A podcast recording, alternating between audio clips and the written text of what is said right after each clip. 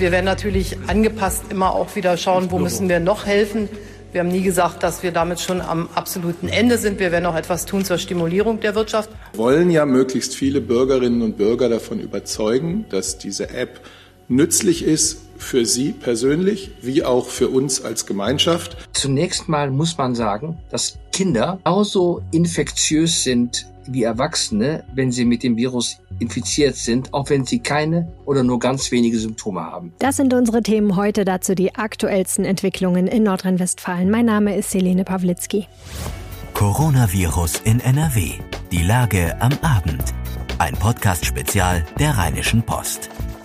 Täglich am Abend die wichtigsten Infos zur Corona-Krise in der Region. Das bekommt ihr hier bei mir. Wenn ihr uns unterstützen wollt, schließt ein RP Plus Abo ab. rp-online.de slash Aufwacher-Angebot. Und ich bedanke mich ganz herzlich bei allen, die das schon getan haben.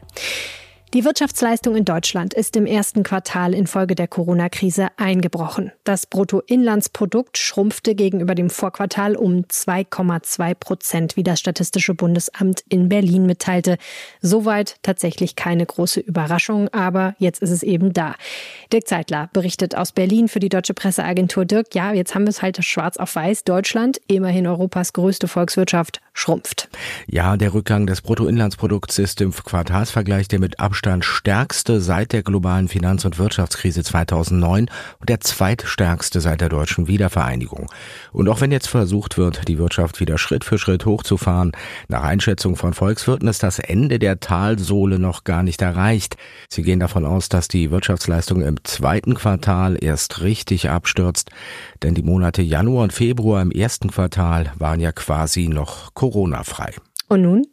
Verhindern kann die Bundesregierung die Talfahrt nicht, aber sie kann versuchen, die Folgen für die Wirtschaft abzumildern und das wird sie auch tun, wie Bundeskanzlerin Merkel vorgestern im Bundestag angekündigt hat. Wir werden natürlich angepasst immer auch wieder schauen, wo müssen wir noch helfen.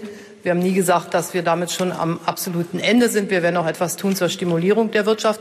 Also die Bundesregierung wird versuchen, die sich abzeichnende Bruchlandung abzufedern und dafür wird sie noch viele, viele Milliarden Euro in die Hand nehmen, zum Beispiel für Liquiditätshilfen. Aber es wird auch um Konjunkturprogramme gehen, damit die Wirtschaft nach der Corona-Krise so schnell wie möglich wieder durchstarten kann. Und wer soll das alles bezahlen? Also müssen wir jetzt mit Steuer- und Abgabenerhöhungen rechnen? Derzeit sind keine Steuererhöhungen geplant, sagt die Kanzlerin, aber das sagt natürlich nichts über die Zukunft aus. Ich gehe dennoch davon aus, dass auch in der näheren Zukunft Steuererhöhungen nicht auf der Agenda der Bundesregierung stehen werden, denn das wäre wiederum Gift für die Konjunktur. Vielen herzlichen Dank, Dirk Zeitler nach Berlin. Gleich sprechen wir über Corona und Kinder. Sind sie weniger anfällig für Corona und sollten dementsprechend schnell wieder in die Kita? Vorher gibt es diese Nachrichten. Das ist die Lage am Freitag, dem 15. Mai 2020 um 16 Uhr. In NRW gibt es laut Robert Koch Institut 35.967 bestätigte Fälle. In den vergangenen sieben Tagen wurden durchschnittlich sechs Neuinfizierte pro 100.000 Einwohner erfasst. 1.493 Menschen sind in NRW an den Folgen einer Covid-19-Erkrankung gestorben. 31.522 Menschen wurden als genesen registriert. Damit sind mehr als 87 Prozent aller bislang erfassten Infizierten in NRW wieder gesund. Immer die aktuellsten Zahlen und Nachrichten findet ihr in unserem Live-Blog auf RP Online. Mutmaßliche Betrüger, die den Staat um Gelder aus dem Corona-Soforthilfeprogramm erleichtern wollten, halten derzeit die Staatsanwaltschaft Kleve und die Polizei in NRW auf Trab. Mittwoch, Donnerstag und Freitag gab es Durchsuchungen in Wohnungen und Geschäftsräumen. Der Schwerpunkt der Aktion lag im Raum Kevela. In Viersen wurde ebenfalls ein Objekt durchsucht. Ermittelt wird wegen des Verdachts des gewerbsmäßigen Betrugs. Den Beschuldigten wird vorgeworfen, bei den Behörden falsche Angaben bei Anträgen gemacht zu haben. Hierdurch sollen sie sogenannte Corona-Soforthilfen in Höhe von 9000 und in einem Fall 15.000 Euro erschlichen haben, so die Ermittler. Sie verhielten sich bei den Razzien größtenteils kooperativ. In einem Fall sei polizeiliche Gewalt nötig geworden, so ein Sprecher der Staatsanwaltschaft. Bei einem Verdächtigen holten die Ermittler am Freitagmorgen 7000 Euro aus einem Tresor. Ein anderer Verdächtiger hatte 8500 Euro hinter einem Wandschrank versteckt. Der größte Betrugsfall betrifft einen Unternehmer aus Kevela. Er soll insgesamt 24.000 Euro erschlichen haben, die er sofort in Goldbarren umsetzte. Freiwillig nannte er den Ermittlern das Versteck. In der Mittelkonsole eines Fahrerhauses eines Firmenfahrzeugs fanden die Beamten das Gold. Die Polizei in Nordrhein-Westfalen bereitet sich auf Demonstrationen gegen die Corona-Einschränkungen an diesem Wochenende vor. In mehreren Städten sind Demos mit einigen Dutzend oder hundert Teilnehmern geplant, etwa in Dortmund, Essen, Düsseldorf und Aachen. In Köln wurde eine ursprünglich für Samstag angekündigte Kundgebung mit 1000 Teilnehmern vom Veranstalter zwar abgesagt, dennoch wird die Polizei nach eigenen Angaben mit starken Kräften in der Innenstadt im Einsatz sein. Am vergangenen Samstag hatten in der Kölner Innenstadt mehrere hundert Menschen unangemeldet demonstriert, ohne den Mindestabstand einzuhalten und ohne Mundschutz. In Dortmund hatte ein mutmaßlich rechtsextremer Extremer bei einer untersagten Veranstaltung zwei Journalisten angegriffen.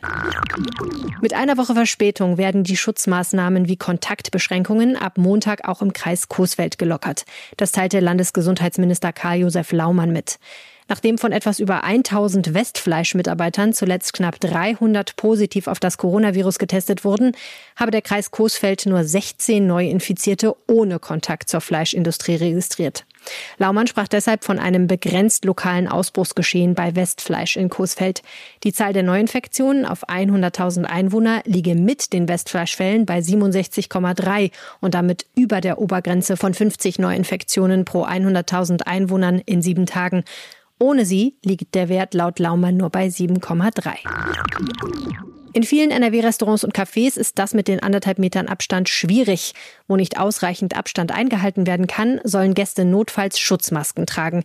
Also zum Beispiel beim Rein- und Rausgehen, aber auch beim Weg zur Toilette. Man prüfe diese Regelung in die Corona-Schutzverordnung aufzunehmen, heißt es in einem Papier aus dem Gesundheitsministerium, das der deutschen Presseagentur vorliegt. Für Kellnerinnen und Kellner gilt ohnehin eine Maskenpflicht. Die geplante Corona-Warn-App in Deutschland soll rechtzeitig zur geplanten Rückkehr zur Reisefreiheit in Europa Mitte Juni fertig sein. Regierungssprecher Steffen Seibert sagte in Berlin, der Termin entspreche in etwa dem derzeitigen Plan. Seibert bestätigte einen Bericht des Spiegel, wonach die Regierung eine Agentur mit der Entwicklung einer Werbekampagne beauftragt hat. Dies entspreche dem Informationsauftrag.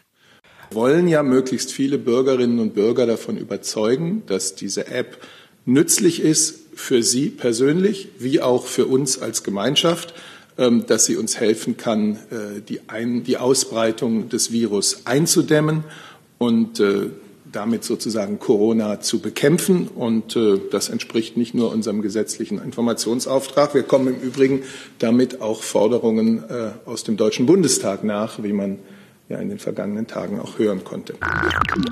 Im Kampf gegen die Corona-Pandemie haben in Moskau neue Massentests auf Antikörper begonnen. Damit will Europas größte Metropole einen besseren Überblick über den Verlauf des Ausbruchs bekommen. Nach Angaben der Stadtverwaltung werden seit Freitag alle paar Tage 70.000 Moskauer nach dem Zufallsprinzip eingeladen, um sich auf Antikörper gegen SARS-CoV-2 untersuchen zu lassen. Bis Ende Mai sollen die Tests auf bis zu 200.000 pro Tag ausgeweitet werden. Seit längerer Zeit verzeichnet Russland täglich hohe Zuwachsraten bei den Fallzahlen. Es gibt vielerorts eine Art Ausgangssperre, die aber kein strenges Kontaktverbot bedeutet. Das Schauspielhaus in Düsseldorf spielt ab September wieder im großen Haus. Auch das junge Schauspiel und die Bürgerbühne öffnen wieder. Um den Corona-Regeln zu entsprechen, wird jede zweite Sitzreihe rausgeschraubt und nur jeder dritte Platz besetzt. Damit soll es möglich werden, anderthalb Meter Abstand zu fahren. Paare und Familien werden in sogenannten Love Seats wie im Kino weiter nebeneinander sitzen dürfen. Ob Zuschauer beim Kommen und Gehen oder sogar im Zuschauerraum künftig Masken tragen müssen, ist noch nicht entschieden. Das genaue Hygienekonzept wird über den Sommer erarbeitet. Für Eltern kleiner Kinder spielt sich das Leben momentan im fortwährenden Stressmodus ab. Kein Wunder, dass viele die Nase gestrichen voll haben und anfangen, Fragen zu stellen. So wie Stefan aus Langenfeld. Er hat mich bei einer Mail an Familienminister Joachim Stamp ins CC gesetzt. Stefan hat einen fünfjährigen Sohn und sagt, ich bin von den Auswirkungen des Kita-Öffnungsplans in NRW unmittelbar betroffen. Er schreibt, er frage sich, nach welcher Logik eigentlich entschieden werde, wann die Kitas wieder normal öffnen. Stamp hatte ja von September gesprochen. Aber auch dann, schreibt Stefan, werden Kinder die Abstände nicht einhalten und einen Impfstoff wird es auch nicht geben. Gleichzeitig verweist er darauf, dass zum Beispiel in den Niederlanden die Kitas wieder öffnen. Begründung dort, Kinder sind weniger gefährdet, was Covid-19 angeht. Warum gilt das bei uns nicht, fragt Stefan. Gibt es dazu überhaupt Zahlen? Was wissen wir darüber eigentlich? Alle Fragen kann ich leider heute nicht beantworten und das Thema ist wirklich sehr komplex. Man hört von allen Seiten unterschiedliche Dinge. Aber ich habe auf jeden Fall mal mit Wolfram Görz über das Thema gesprochen. Er ist der Medizinexperte der Rheinischen Post. Und meine erste Frage an ihn, stimmt es denn, was man immer wieder liest? Kinder haben seltener Covid-19 als Erwachsene? Also das ist eine sehr komplexe Frage, die man aber gut beantworten kann. zunächst mal muss man sagen, dass Kinder genauso infektiös sind wie Erwachsene, wenn sie mit dem Virus infiziert sind, auch wenn sie keine oder nur ganz wenige Symptome haben. Das ist ganz wichtig zu wissen. Selbst Patienten, auch selbst kleine Kinder, die, wie man so sagt, asymptomatisch sind, sind Virusüberträger potenziell.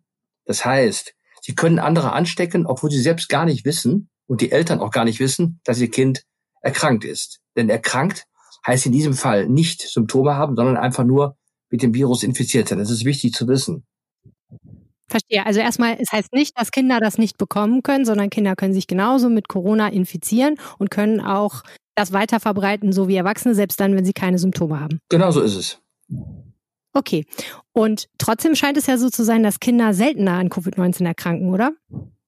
Ja, ähm, es, das hat damit zu tun, oder so glaubt man, dass Kinder natürlich ähm, in den Jahren zuvor schon auf die eine oder andere Weise Kontakt mit äh, einem anderen Coronavirus gehabt haben. Und man glaubt, dass Kinder dadurch, äh, dass es noch quasi ganz jungfräulich äh, äh auf ein Virus ähm, reagieren und gerade darin aber trainiert sind, weil sie in kurzer Folge ja auch Infektionskrankheiten mitmachen, äh, dass ihr Immunsystem in dieser Hinsicht möglicherweise besser äh, reagiert, weil es sowieso im Trainingsmodus ist, als bei ähm, Leuten, die erwachsen sind und äh, schon lange keine Erkältung oder nichts Vergleichbares gehabt haben und jetzt plötzlich eine solche virologische Urerfahrung ähm, machen. Kinder sind noch im Trainingsmodus, äh, so sagt man, und deswegen ist ihr Reagieren möglicherweise einfach potenter, also kompetenter, indem sie ähm, das Virus besser abwehren können. Das würde aber dann trotzdem bedeuten, dass Kinder dieses Virus bekommen und dementsprechend genauso gefährdet sind, es weiter zu verbreiten wie Erwachsene. Was heißt, selbst wenn nicht so viele Kinder die Krankheit letztendlich haben, also genau. Covid-19, Corona tragen möglicherweise genauso viele Kinder. Genau. Gibt es denn dazu irgendwelche Zahlen? Also Zahlen darüber, ich meine, Kinder werden ja nicht separat getestet, ne? Nee, ja, ich meine, man kann natürlich Kinder äh, testen. Äh, und das ist sicherlich für Kinder äh, möglicherweise eine etwas angenehmere Untersuchung als etwa ein Antikörpertest, der mit einer Blutprobe verbunden ist. Da wird man ja gepikst. Ähm, wobei der Abstrich aus dem Hals auch nicht das angenehmste von der Welt ist, jetzt nur mal by the way.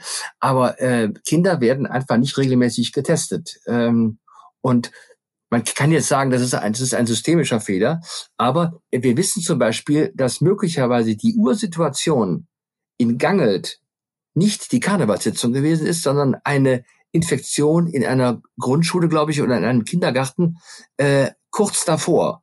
Also ähm, wir haben ja sozusagen den Urgrund des deutschen, äh, also des NRW-Verhaltens noch gar nicht genau entschlüsselt. Ja, wir sagen alle, das war die Karnevalssitzung, aber das ist relativ unklar, ob es die wirklich war.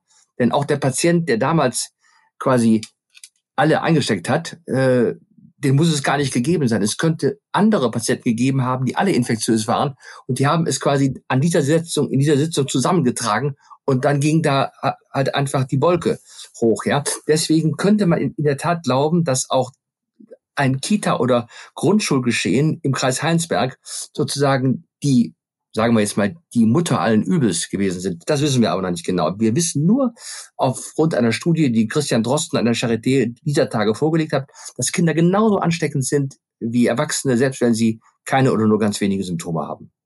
Das heißt, was hältst du denn von dem Plan oder der Ankündigung ähm, des Familienministers, der gesagt hat, also ein Regelbetrieb einigermaßen von Kitas ist vor dem September 2020 in Nordrhein-Westfalen nicht zu erwarten. Ist das denn dann ein vernünftiger Zeitraum aus deiner Sicht?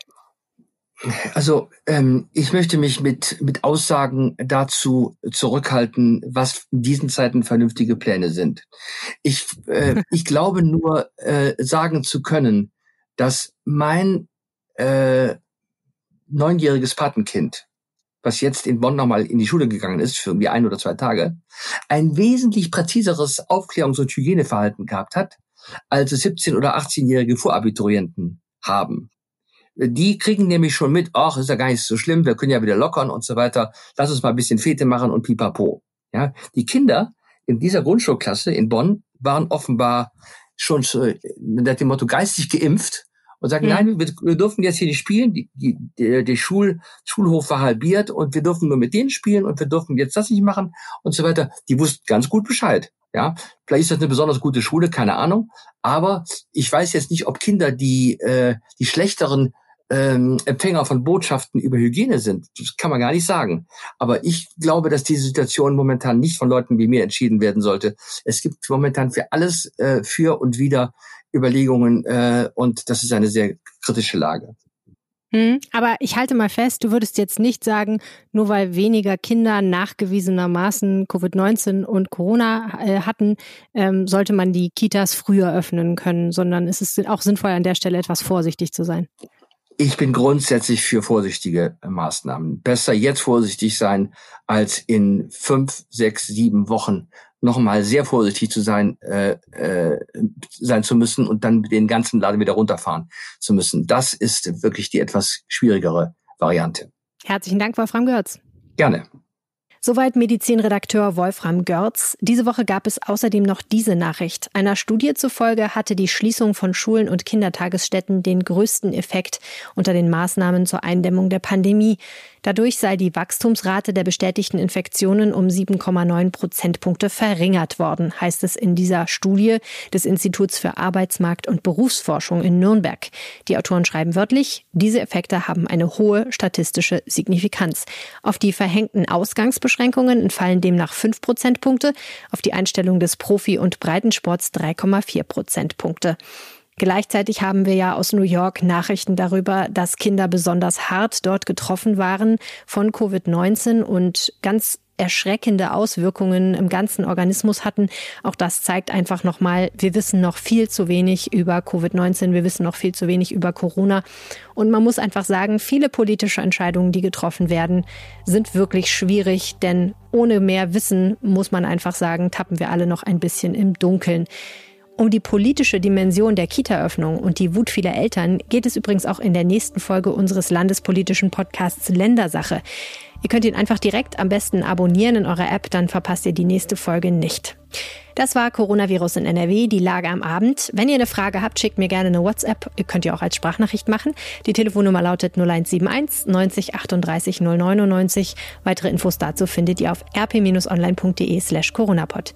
Ihr könnt mir auch eine Mail schreiben an helene.pawlitzki at rheinische-post.de oder ihr erwischt mich auf Twitter unter Helene Pawlitzki. Wenn euch dieses Format gefällt, empfehlt es gerne weiter. Einfach den Aufwacher-Podcast empfehlen.